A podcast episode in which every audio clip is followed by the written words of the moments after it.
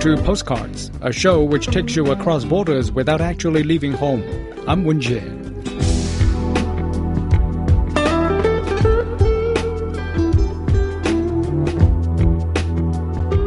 Forget visits to museums and art galleries. At the world's first virtual reality store in Copenhagen, students can go on a field trip to a virtual world. Organizers hope to inspire and educate the next generation of VR developers, ensuring Denmark plays a role in the fast developing technology. Here's Ryan Price with this postcard from Denmark.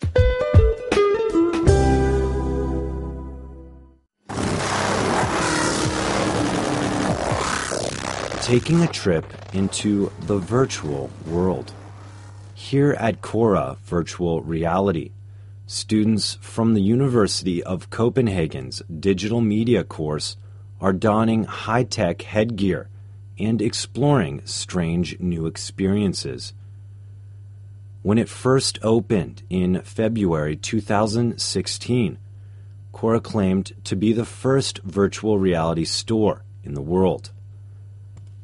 Not only is it a shop for various headsets, from Google's low cost cardboard to the Samsung VR, it also acts as a hub for innovators and an educational space for people hoping to explore this emerging technology. Khora was a term dreamt up by Greek philosopher Plato to mean a place between the real and the non real. Simon Lajboschitz is the CEO of Khora. We work with artists in New York. We work with psychology. We work with the main city hospital here. We work with dementia. We work with uh, businesses, tell new way of telling stories. And in virtuality, we create our own games. We do education games. So there's a lot of potential, and, and we're trying to to to uh, see where where is it that this medium can really impact people's lives. Khora is also the creator of VR game Cityscape Repairman, the first Danish game to be featured in the game store of Facebook owned Oculus. Gamers become a repairman that's struggling to maintain Cityscape, a massive infrastructure which requires constant care in order to properly function. Virtual reality headsets are still a relatively new technology that many have yet to try out. Experts believe the recent launch of Sony's PlayStation VR headset will make VR a reality for the average gamer. Launched in October, Sony's VR headset is priced at around 400 US dollars less than both the 600 US dollar Oculus Rift and 800 US dollar HTC Vive. Morten Hollick is Khora's event manager. In the Enlightenment, we got this idea that information was key and uh, that was all of it. But uh, in reality, when people need to uh, learn something, they need to have an experience. So the, the, normal human way to learn stuff is to walk out somewhere, have an experience with the senses, and then draw the information from the, from the experience. And today we're just putting off all the information on Wikipedia and stuff like that, but nothing, nothing of it is, is actually sticking to your brain. So it's super important to give people the experience of actually working, uh, walking around in the world, interacting with stuff. It could be the Great Wall of China or the space station and stuff like that. But if you really need to learn something about it, you actually need to see it in real life and, and touch it and interact with it. That's certainly happening here with students gasping and grimacing as they come face to face with virtual aliens and dinosaurs. Visitors here can demo everything from simple VR experiences through a smartphone and cardboard viewer to more sophisticated games on the Oculus Rift headset. My favorite thing is is showing people virtuality, and then when they take off the goggles, it's like, whoa, I forgot that I was, you know, in this space with white walls and with people around me. Like that, that, that, where they realize that they actually forgot, that's my favorite part. But there's a serious side, too. Khora VR staff hope that these virtual experiences will encourage the next generation of Danish VR developers and ensure Denmark's place in the fast moving and ever evolving virtual world. According to recent forecasts by analytics company IHS Markit, consumer spending on virtual reality entertainment will hit 3.3 billion US dollars by 2020. The company projects that VR headset usage will jump from 4 million in 2015 to 81 million by the end of the decade. Right now, it's super important to, especially for a small country to Denmark, to be upbeat. Our worst uh, case scenario would be like a big uh, foreign company making all the software for teaching children stuff uh, that don't fit with our culture. So we need, as a country, to to learn about virtual reality and use it in our education and build our own software, so we actually can, can teach people stuff that mix with our culture in Denmark. But what do students say about this new technology? a technology that experts say will play a large role in the future. Clara Lightgard is a student studying Danish at the University of Copenhagen. I have read about uh, virtual reality before, and um, and I've seen others trying it, but I have never tried it myself. And um, it is a brand new world. Uh, it's a uh, yeah, it's so weird because you almost forget where you are Johan Albrechtsson, is also a student at the University of Copenhagen. He's studying film and media sciences. I'm a huge movie buff. I'm a huge sci-fi geek. I'm a huge gamer. So I guess until we get a holodeck, you know, like they have on Star Trek, this is probably the closest we're, we're going to get.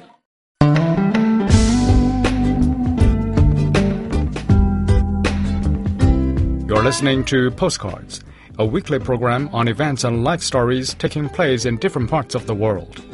You can listen to our show at newsplusradio.cn.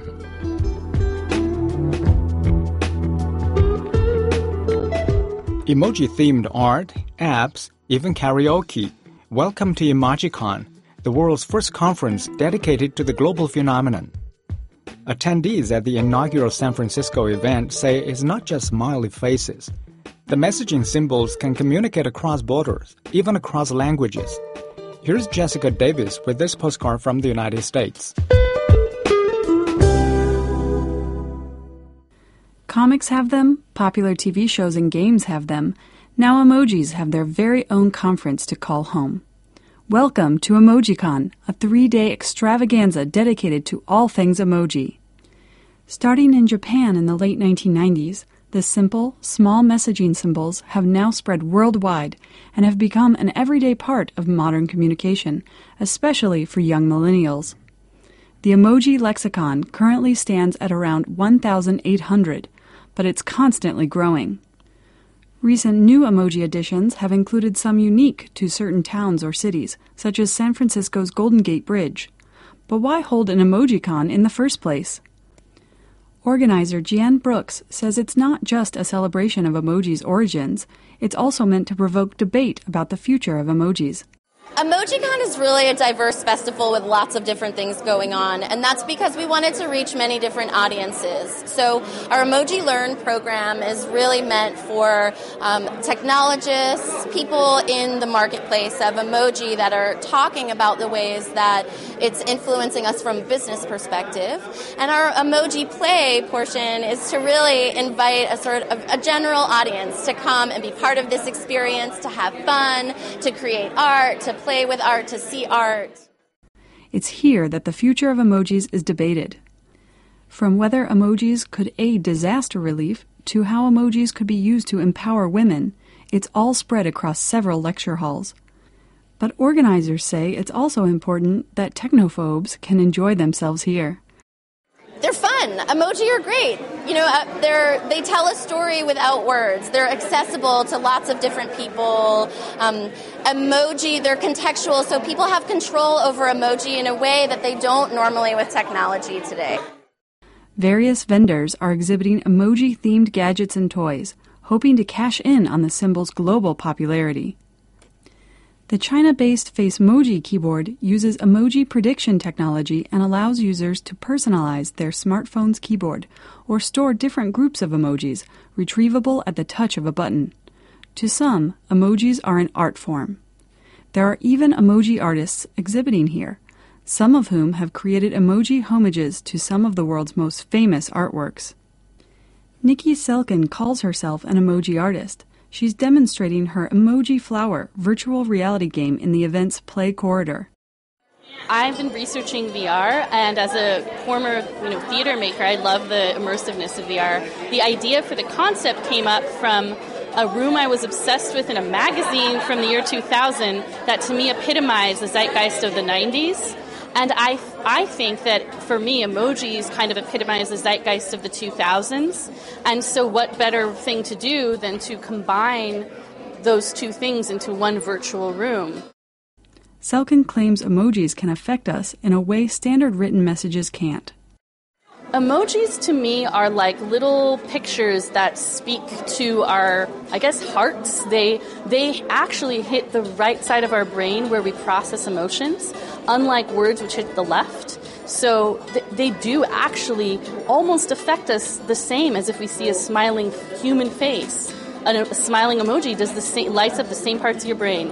So they're they're really interesting in this age where we no longer have face-to-face communication as frequently. Here in the Emoji Studio, designers and engineers are putting their heads together to create new emojis and emoji themed games and apps. San Francisco based designer Dami Dina is working on this interactive app. He dropped out of university to work in technology and now works for a dating app, but designs in his spare time. The way it works is basically you would go in and you would record a video of someone or something, and then we will allow you to drag a circle over where you want the emoji to be placed. You place the emoji there. Um, you can select an emoji, um, and you can also select an effect. Some believe the emoji is its own language, a kind of visual tool for communication. The Oxford Dictionary named the face with tears of joy emoji as its annual Word of the Year in 2015. As part of the event, there's also an emoji spelling bee, emoji improv, and emoji karaoke. Unlike traditional karaoke, contestants must turn song lyrics into emoji song lyrics without losing the original meaning.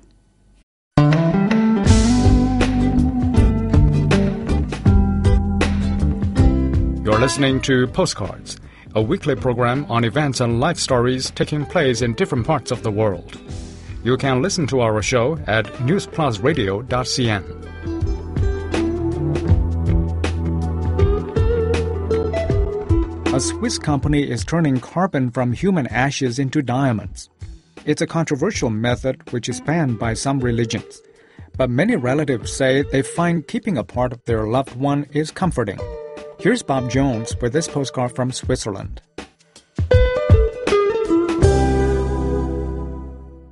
It can take thousands of years to grow a natural diamond, but this one took just weeks. This is an Algordanza diamond made from isolating the carbon from human ashes and putting it through an intense pressure and heat process. The name Algordanza comes from the Old Swiss language Rätoromance or Thracian and means remembrance. The company is based in the Swiss mountains and has been growing since founder Rinaldo Willi came up with the idea in 2003. The ashes of a human adult weigh about 2.5 kilograms. You don't need all of the ashes to produce a diamond, around 500 grams is normally sufficient. Selina Lenz, assistant to the board, enters the laboratory carrying an urn and picks up a sample of ashes in a small container for testing.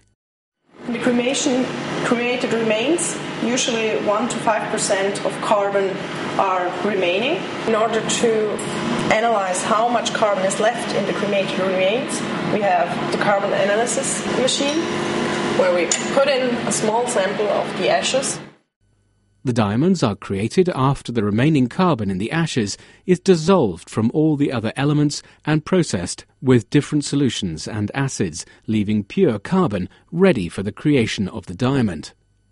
To start the growth of the carbon cell, a small crystal is embedded in the bottom of the growing carbon cell, which is then subjected to very high temperatures of around 1400 degrees Celsius and under pressure of 1600 tons. Frank Ripke is the chief technician. This carbon is cleaned, analyzed, and graphitized by us, and finally put into a growing cell the growing cell itself consists of about 20 pieces. Uh, it is a very complicated, uh, very, very difficult uh, process of assembling this growing cell. The growing cell then finally is put into the HPHT press in the background. And after a period of time, depending upon the size uh, of the diamond, the final size, if it's cut or rough, from days up to weeks, up to three or four weeks within the press. After pressing, we receive a, what we call rough diamond, which still has a crystalline uh, form, and this diamond is then cut into a specific cut, such as brilliant or emerald, the diamond is then cut and polished depending on the request of the relative. Sara Pieretti is one such client. Her father died in October 2015 after developing Parkinson's disease and suffering three heart attacks. While he was ill, Sara decided that she would like to remember her father by having a diamond made from his ashes, and her father agreed. So my father had had uh, three um, heart attacks and had uh, Parkinson. So he was uh, one in a, one and a half year in the hospital. And then I say to him, uh, so I like to cremate him, so I can make a diamond with uh, uh, our asher. So um, yeah, he said it's okay for me. It's okay. You can do that. She adds that the diamond acts as a memory of her father and makes her feel less alone now he's gone. I, I feel uh, I feel a connection. I feel comfort. I feel love, and I have all the memory of him. So I have a part of him, and uh, and that make me makes me happy. But not everyone agrees to be a diamond or approves of the process. Helmut Weiss is a local resident. I wouldn't like to become a diamond. I'd rather be fertilizer for soil than being a diamond. An Algordanza diamond costs around 5,000 Swiss francs, but this can vary depending on the size. Some say this is actually great value for money, as it also saves on the cost of a grave. Every Algordanza diamond is inspected after its creation and receives a certificate with founder Rinaldo Willi's signature on it. The paperwork acts as a guarantee that the diamond is authentic in its weight, colour, and cut.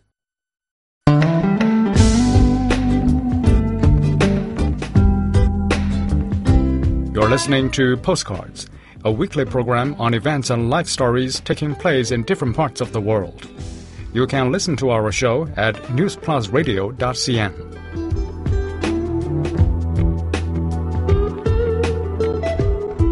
It's beginning to look a lot like Christmas in Copenhagen. The Danish capital's Tivoli Gardens is opening its highly anticipated annual Christmas attractions. Founded in 1843, the amusement park undergoes a radical transformation every festive season, turning into a winter wonderland for thousands of visitors. Before we come to the end of today's show, I would like to share with you an extra postcard from Denmark.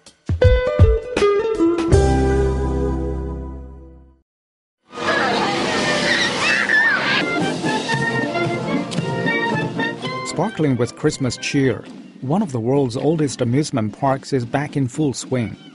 Every year, the Tivoli Gardens amusement park in central Copenhagen closes to the public only to reopen as this festive themed winter wonderland in mid-November.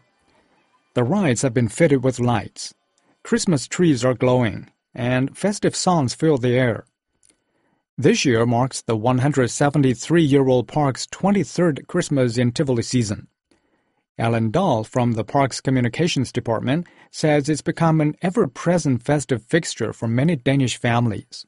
It's true that many Danes have their very fixed traditions of things they need to do before Christmas. You know, we we go to uh, Auntie Anna's uh, on the first weekend of Christmas, and we go to Tivoli on the second weekend of Christmas, and you know, so special things that you need to do, special places you need to go.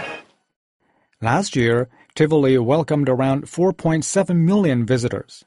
That makes it the most popular amusement park in all of Scandinavia. It was the third most visited theme park in Europe last year, behind France's Disneyland Paris and Germany's Europa Park, according to the 2015 Theme Index. During Christmas in Tivoli, the amusement park has around 1,000 Christmas trees and 3.5 kilometers of fir garlands. Today, visitors are dining on traditional Danish festive donuts called appelskive or picking up various decorations and gifts from its sprawling Christmas market. The whole idea about Christmas in Tivoli is that it must look spectacular. So it's like in the summertime, you have all the flowers, the colored lights, um, giving you the Tivoli feeling. We want to create that for Christmas. So we want to, you know, bring in lots of ornaments, lots of, uh, even lots of flowers and plants. We use lo- lots of kales and cabbages, uh, lots of decorations. Uh, artificial snow, you know, just to get that holiday feeling and just to make people snuggle up and enjoy themselves. Tivoli opened its doors in 1843. At 173 years old, it's one of the oldest amusement parks in the world. It was founded by developer George Carstensen, who took inspiration from several parks and gardens he'd visited abroad. The gates were opened for the first time on August 15, 1843. Among the first visitors was Denmark's most famous writer, Hans Christian Andersen. Tivoli was founded as an amusement park, modeled after a park called Tivoli in Paris, and then the Vauxhall Gardens in, in London, uh, which were also public, uh, public pleasure grounds. Uh, so it was the concept that we have today of rides and culture and uh, scenery and restaurants is what they had originally as well. When day turns to night, more than half a million lights create this festive Christmas atmosphere. Crowds gather to watch the Christmas tree lights being turned on, which marks the start of the Christmas season. Flemming Madsen is a visitor from the Danish city of Aarhus. It's every year we have to go to the Christmas party in Tivoli. It reminds me of my Christmas when I was a little kid, and um, yeah, now you, you feel this the, the tense and the, the excitement in the kids. Marcilla Florenko from Florida. It was my first time here. It's amazing. Yes, it looks like, uh, I don't know, I can't even describe it. It's just amazing. Shani Zoll Norman is also from the United States. Seeing all of these different people, the diversity in the food, the wines, the, the kids, uh, the diversity is really amazing for me. And just seeing the light show, the lighting of the Christmas tree, it's brought happiness to my heart for sure. Trine Gerson from Bergen in Norway. It's really nice, uh, very nice lighting and everything. I've never been here before. This is the first time during Christmas. It's fantastic.